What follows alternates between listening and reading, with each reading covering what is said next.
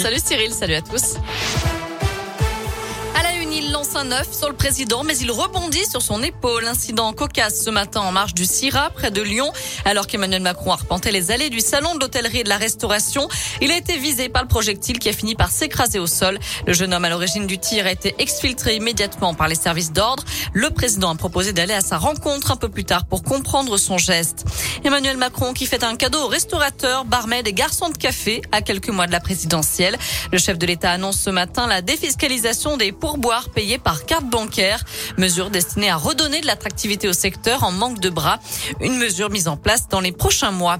À noter aussi que le chef de l'État se rendra ensuite à la cérémonie d'installation de l'Académie de l'OMS à Lyon, en présence notamment du directeur général de l'Organisation mondiale de la santé. Dans l'actu, il bouchait le conduit de chaudière de sa voisine parce qu'il ne supportait pas son bruit.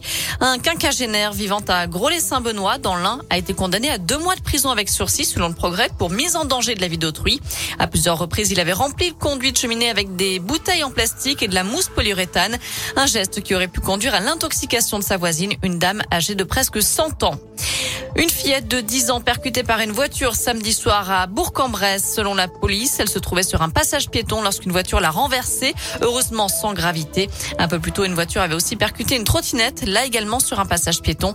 La police appelle les automobilistes et les autres usagers de la route à la plus grande vigilance avec des chaussées de plus en plus glissantes et la baisse de la luminosité plutôt en fin de journée.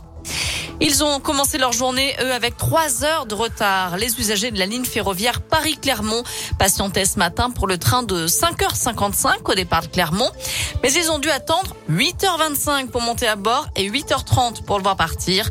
Et pour cause, il n'y avait pas de contrôleur. Son collègue d'astreinte était injoignable.